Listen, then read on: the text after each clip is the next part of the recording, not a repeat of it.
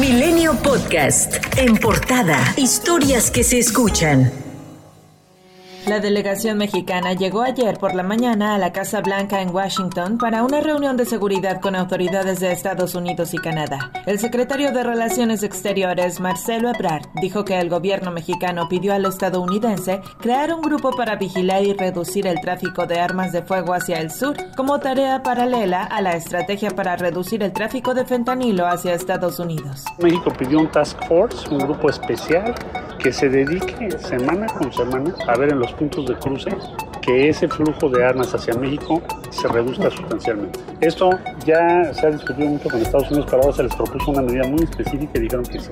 Desde mi punto de vista fue una buena reunión y pronto vamos a tener buenos resultados. La titular de Seguridad y Protección Ciudadana, Rosa Isela Rodríguez, destacó que si se detiene el trasiego de drogas y se controla el tráfico de armas de fuego en América del Norte, se obtendrá una nación más pacífica para vivir. Bajar el consumo de drogas sintéticas, frenar el tráfico ilegal de precursores químicos, fortalecer su control y la aplicación de sanciones. En resumen, una mayor cooperación y coadyuvancia en una relación entre iguales. La familia Levarón presentó una denuncia en la Fiscalía General de la República contra el Grupo de Armas y Tácticas Especiales de Coahuila. Acusaron que algunos de sus integrantes son responsables de la muerte del exdiputado local de San Luis Potosí, Pedro Carrizales El Mijis. Brian Julián y Adrián Levarón entregaron al Ministerio Público diversos audios en donde el Mijis le dijo a su esposa que estaba con los gatos. Acción lo tomamos porque tenemos evidencia que fueron los responsables eh, de lo que sucedió a nuestro gran amigo el Mijis.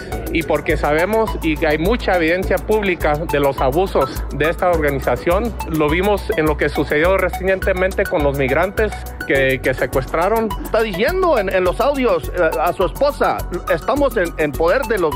y me, me, llevan los gatos, me llevan arrestado. Y esa fue la última comunicación que hubo con, con su familia.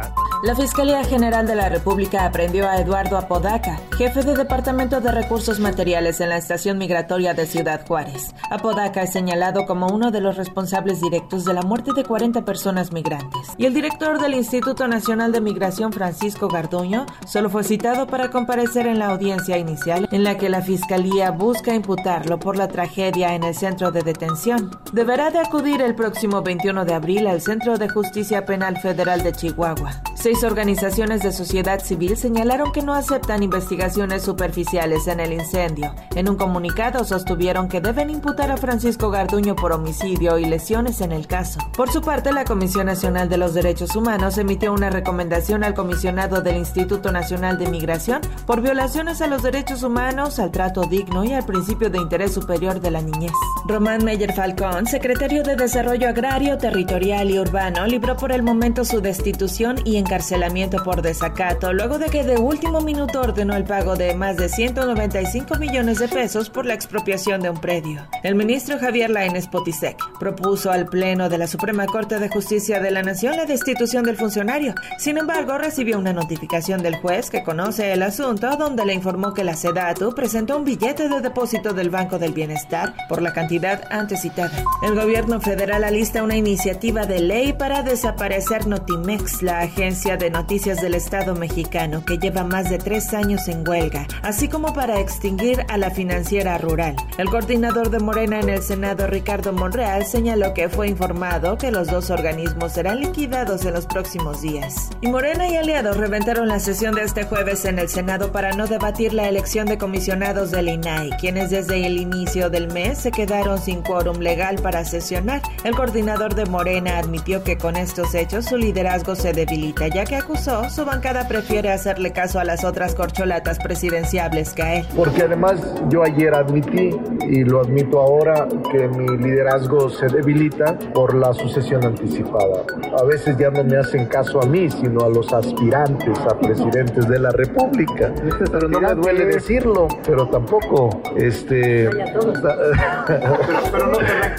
Las protestas en el Senado se dieron desde la mañana de este jueves ante la falta de nombramientos de los comisionados. La oposición ya alista la toma de tribuna del Senado. Ante la falta de elección, La senadora Xochitl Galvez llamó al Poder Judicial a emitir una nueva resolución para obligar al Senado a llegar a un consenso. Yo espero que el Poder Judicial, que es el fiel de la balanza, cuando el Poder Ejecutivo no acate su instrucción, pues ande destituyendo a algunos senadores de la Junta de Coordinación Política por no hacer su trabajo. Mientras que el senador morenista Félix Salgado Macedonio reiteró desde tribuna que la oposición no manda. No, no, nada de hoy.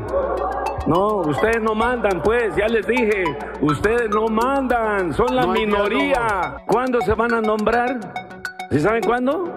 Cuando nosotros digamos. Y la comisionada presidenta del INAI, Blanca Lilia Ibarra, aseguró que sin quórum para sesionar, el instituto está imposibilitado para continuar contribuyendo a la garantía del derecho de acceso a la información.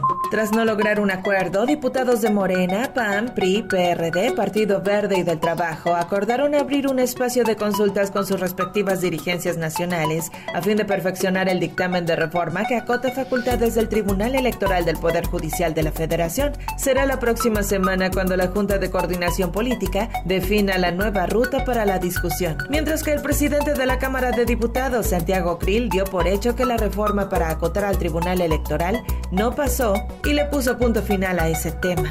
La reforma al Tribunal Electoral no pasó. Fueron días y horas muy difíciles, finalmente prosperó la razón.